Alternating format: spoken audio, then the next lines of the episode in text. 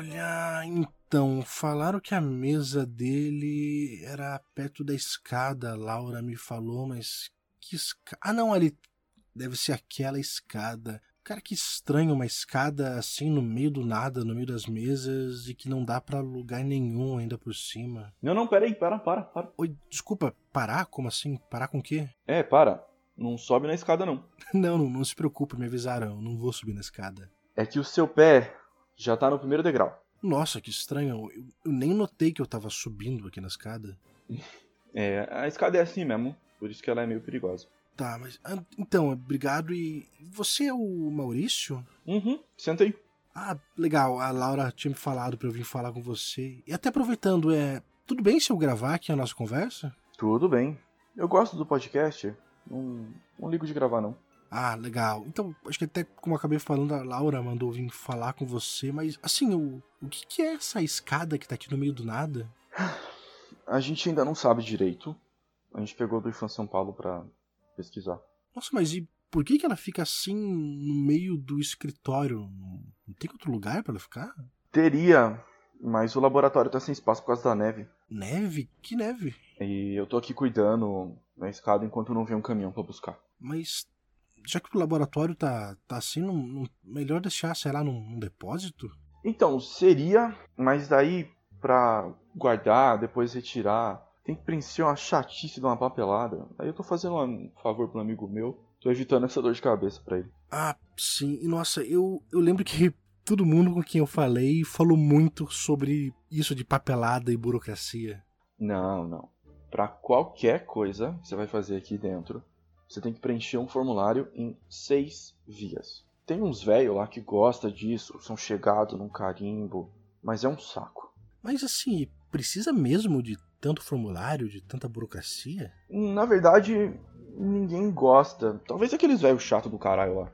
Mas a gente tem umas experiências passadas de que é melhor desse jeito. Já tentaram diminuir um pouco essa burocracia e acabou tendo bastante bastante problema, confusão. Eita, mas que tipo de problema, que tipo de confusão, assim? Corrupção. Hum, sim. Mas ah, então, a Laura, ela disse que eu podia perguntar pra você sobre um assunto que eu fiquei bem curioso até, que é sobre a fundação aqui do IFAM de Curitiba, que tinha a ver com os traficantes de, de boitatá. Hum, não, não, não sei muito disso não. Eu acho que a Laura só queria se livrar de você. Isso foi bem a cara dela. Hum, sério. Poxa, nesse caso, sei lá, desculpa eu incomodar você com esse assunto, então. Não, tá tudo bem.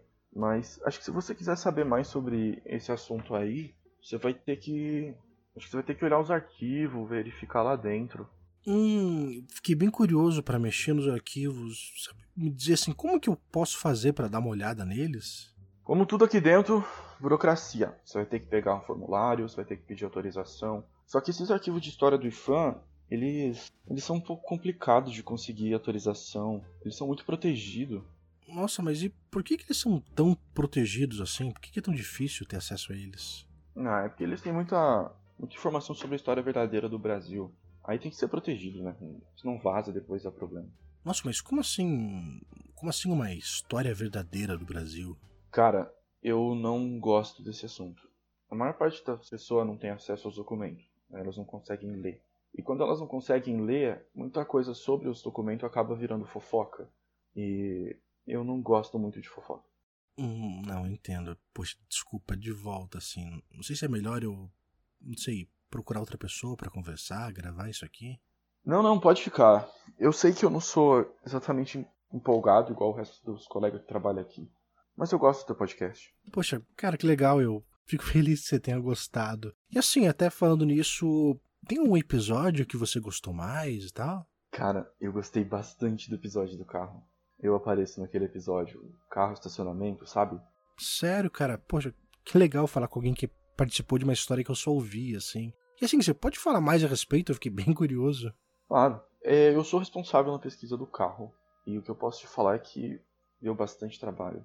Sério, mas assim, que tipo de trabalho deu? O que aconteceu assim nessa pesquisa? Na verdade, o trabalho, o problema todo acabou não sendo o carro em si, mas o pedido que foram lá e fizeram pro carro. Sim, eu- lembro que na história que me contaram tinha alguma coisa ali sobre fazer um pedido.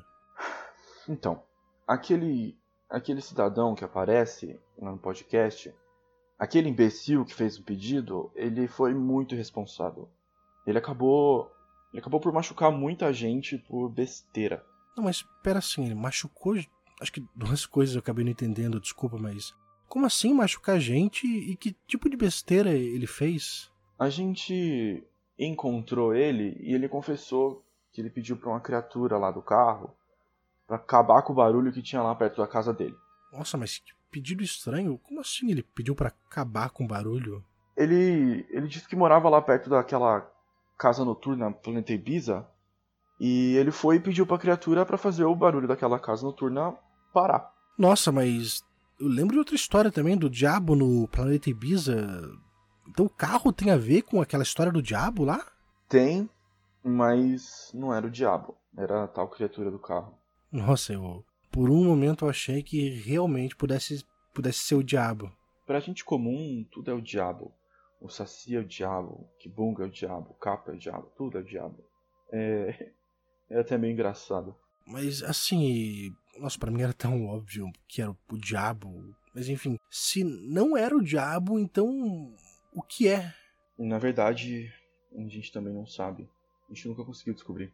Mas e vocês não encontraram essa, essa criatura, aquilo lá de novo? Não. A gente ficou muito tempo procurando em estacionamento. A gente virou várias noites em claro, procurando aquilo, mas. nada. E assim, já que a gente tá falando sobre esse assunto, tem uma coisa que eu achei meio estranha nessa história, que o, o cara, né, que eu falei que era segurança do estacionamento, ele disse que esse sujeito, ele tinha um pedaço de papel que até ele guardou, que tinha ali umas instruções, e, e como que ele conseguiu isso, esse papel, essas instruções? A gente também não descobriu. É, ele mesmo não sabia dizer, ele falava que tinha achado na rua, parecia confuso. Nossa, achado na rua? Será se isso é verdade? Tem alguma coisa, alguém envolvido. A gente só ainda não descobriu o que, que é. Não, mas como assim alguém. Quem que pode estar envolvido? Eu. Eu não sei. Hum, não entendo, assim. E. Tá, mas e, e sobre a criatura, o. Lá do carro, o que, que é essa criatura? O que, que é esse carro? A gente também nunca descobriu, mas tem duas opções. Hum, e, e quais são essas opções? A primeira é de que seja um, um cruzamento de duas criaturas. Um cruzamento, mas é normal assim ter um cruzamento de duas criaturas assim? É muito difícil acontecer. Acontece, mas é bastante raro. Tem tem boato de que o próprio fã já tentou fazer esse cruzamento. Nossa, o próprio fã tentou fazer isso e, e assim, você sabe mais a respeito disso, do IFAN ter feito esse cruzamento, ou tentado fazer? Hum, isso é fofoca. Eu falei que eu não gosto de fofoca e tô aqui alimentando uma. Não, mas assim, você acha que então pode ser um cruzamento entre duas criaturas? É uma possibilidade, e o negócio é que eu trabalho com análise e não com o que eu acho. Então a gente precisa analisar. Mas então, baseado nas análises que você fez, você acha, quer dizer, acha não, você acredita que pode ser um cruzamento entre quais criaturas? Então, aí tem bastante possibilidades. Eu mesmo trabalho com a hipótese de ser um cruzamento de mula sem cabeça com Kumakanga. Mas e por que, que você. Por que, que seriam essas duas criaturas? Ah, são duas criaturas de fogo, né? E uma delas. Uma delas, inclusive, realiza desejo. Nossa, mas então as, uma Kumakanga realiza desejos? Não, as mulas sem cabeça realizam desejo. Nossa, eu nunca tinha ouvido falar disso. Você não ouviu falar no treinamento? Então, no treinamento eles meio que falaram só o básico, como se proteger dessas criaturas, capturar, como lidar com elas em emergências. Hum, não, essas coisas mais específicas, assim. Geralmente quem recebe esse treinamento são os pessoal que vai para o campo, a gente que trabalha com reserva. Ah, sim, a Laura até ela me falou sobre as reservas, eu fiquei muito curioso. Mas, mas assim, sobre as mulas sem cabeça, como assim elas, elas realizam desejos? Realiza? Se você conseguir olhar nos olhos de uma mula sem cabeça e você não enlouquecer, ela realiza qualquer desejo seu. Não, não, pera assim, cabeça da mula sem cabeça, não, não faz muito sentido isso. Caraca, mas não te ensinaram nada no treinamento. Não, então, eles meio que falaram só o básico. E o treinamento também ele acabou durando um pouco menos. A cabeça da mula sem cabeça existe, ela tá ali. Só que a ausência dela é uma ilusão que o fogo que tem em volta da cabeça cria. Daí aquele fogo tá ali, a cabeça fica encoberta pelo fogo e parece que ela não tem, mas ela tem uma cabeça. Tá, mas assim, como que as pessoas nunca souberam disso, dos desejos? Porque, né, por mais que, sei lá, isso seja secreto, existe a lenda. Por que, que a lenda não fala disso? A cabeça da mula sem cabeça é muito poderosa, tem muitas propriedades fortes. E se uma pessoa olhar direto para a cabeça dela, ela pode enlouquecer na hora. E só então, se você não enlouquecer, que você consegue fazer o pedido. Hum, e assim, de volta sobre isso do pedido, por que, que essas lendas não falam sobre isso? Como que, sei lá, ninguém nunca contou sobre isso? É porque na verdade isso aconteceu uma vez de alguém chegar no ponto de conseguir fazer o pedido. Inclusive foi funcionário de fã, foi assim que a gente ficou sabendo. Só que não deve estar dentro das lendas ainda, porque faz pouco tempo que isso aconteceu. Mas acho que a parte de não falar sobre ver a cabeça é porque geralmente quem consegue ver acaba louco. Então, acho que até a gente tá falando sobre isso, mula sem cabeça e tudo mais, e uma coisa que eu até notei é que quando eu tava conversando com o pessoal no podcast, ouvindo a história deles, tinha história sobre Boitatá bastante, tinha história sobre Saci, até Kibungo, mas não tinha nenhuma história sobre mula sem cabeça. Por que isso, assim? Sei lá, elas são raras? São, são bem raras.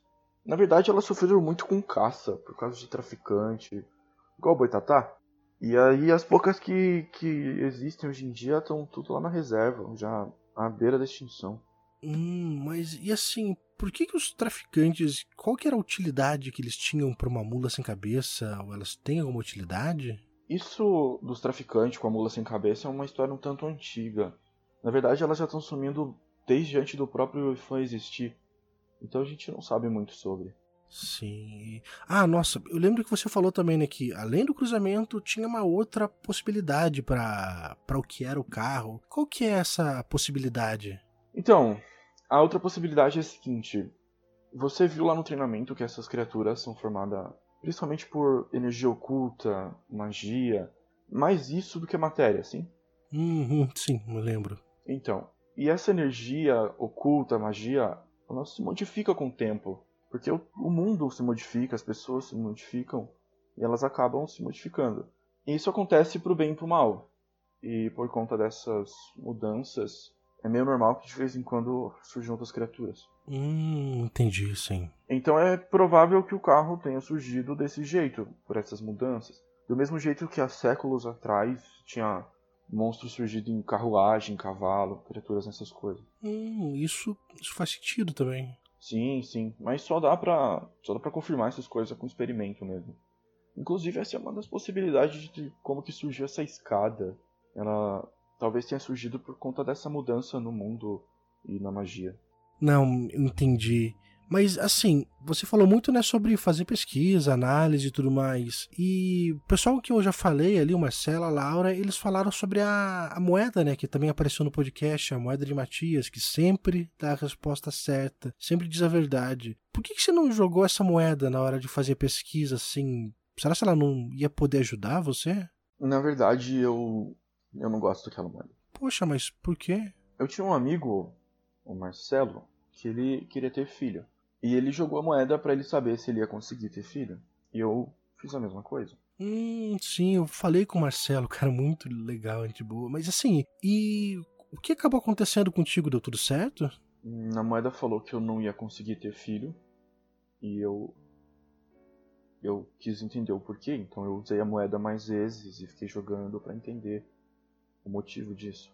Hum, e assim, mas no final deu, deu tudo certo. Não. No final, eu descobri que eu não ia poder ter filho porque a minha esposa ia morrer em seis meses. Hum, puxa, desculpa ter tocado nesse assunto. Não, não tem problema não. Na verdade, assim, foi bom. Eu consegui aproveitar esses últimos meses com ela e ela não teve que se submeter a uma quimioterapia de tratamentos terríveis. Poxa, eu sinto muito e de volta, desculpa por perguntar sobre isso. Tá tudo bem. Na verdade, nem é por isso que eu não gosto da moeda. Acho que a moeda me ajudou a aceitar a morte. Sim, entendo. Mas se quiser saber mais sobre a moeda, o Gabriel do setor de pesquisa tá, tá aqui perto. Hum, sim, o Gabriel, me falaram sobre ele. Ele tá por aqui? Quem que, quem que é ele? É o sujeito ali com o casaco de pele coberto de neve. Hum, obrigado, eu vou lá falar. Não, pera. O sujeito com casaco coberto com neve. Não, mas enfim, eu vou lá e falo com ele e descubro. Cara, obrigado pela conversa. Valeu, cara. Foi bom falar contigo. Até mais.